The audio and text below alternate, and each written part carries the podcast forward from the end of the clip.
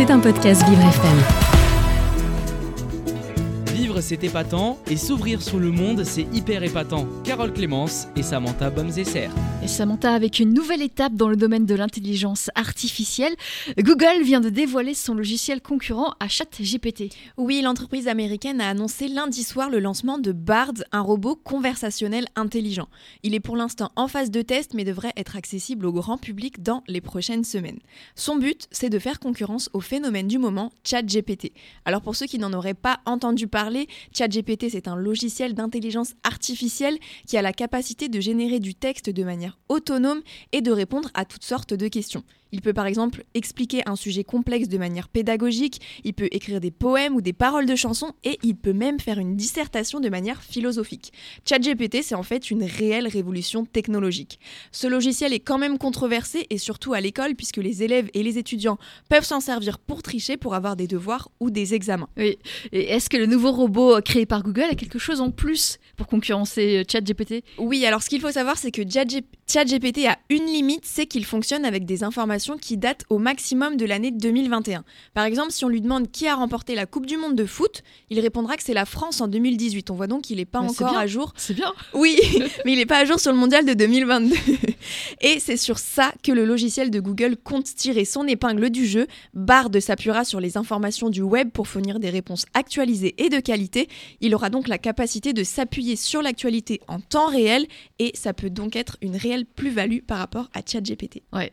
Euh, Samantha vous restez avec nous. On va jouer euh, tout à l'heure avec vous. Oui. juste après, Angèle, c'est la thune. Vivre, c'est épatant, et s'ouvrir sur le monde, c'est hyper épatant. Carole Clémence et Samantha Bomzesser.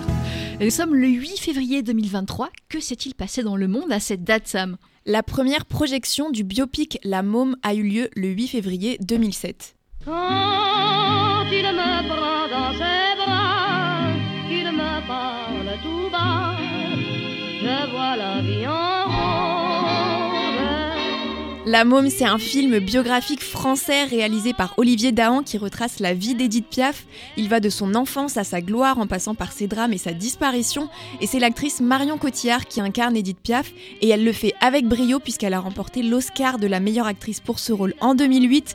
Le film a aussi eu l'Oscar du meilleur maquillage pour la transformation radicale et hyper réaliste de Marion Cotillard en Edith Piaf. Et puis La Môme a aussi été couronnée de 5 Césars, 4 BAFTA, un Golden Globe et 3 Lions de. En fait, ce film, c'est à ce jour l'un des films français les plus connus à travers le monde. Oui, c'est un très bon film. Une personnalité née un 8 février Oui, c'est l'anniversaire du compositeur américain John Williams.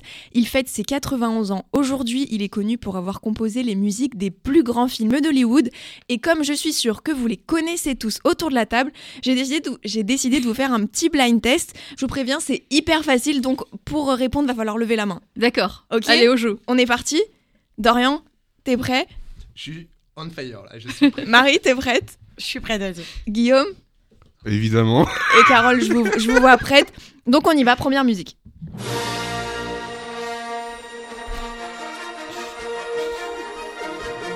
Carole? J'ai levé la main, oui. Star Wars. Oui, Star Wars. La, la- la musique de la saga Star Wars, c'est son œuvre la, son œuvre la plus célèbre. Et Dorian est dégoûté, il savait pas. Je Dorian vous est dégoûté. Je vous laisse 2-3 points d'avance et après je commence le jeu. D'accord. Allez, on enchaîne avec la deuxième musique.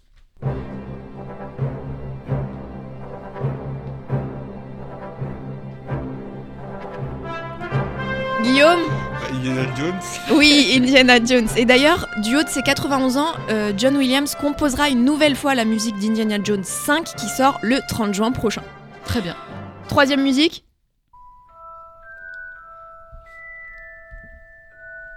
Carole Harry Potter.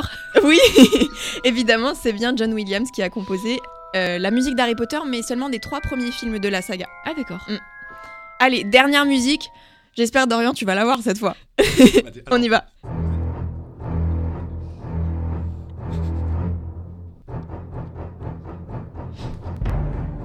Dorian, tu l'as? Ouais, c'est les dents de la mer. Oui, il est dans de la mer, exactement. Et on pourrait continuer longtemps ce blind test parce qu'il est aussi à l'origine des musiques E.T., Jurassic Park ou encore la liste de Schindler. Et du haut de ses 60 ans de carrière, John Williams a remporté 5 fois l'Oscar de la meilleure musique, mais aussi 4 Golden Globes et 21 Grammy Awards. Et avec 52 nominations au total aux Oscars, c'est la personne la plus nommée après Walt Disney dans le monde. Et oui, c'est impressionnant. hein. C'est fou, Il y a hein. Toujours de belles musiques. Bah, justement, on va rester sur une belle musique euh, de John Williams. On va réécouter Indiana Jones. C'était un podcast Vivre FM. Si vous avez apprécié ce programme, n'hésitez pas à vous abonner.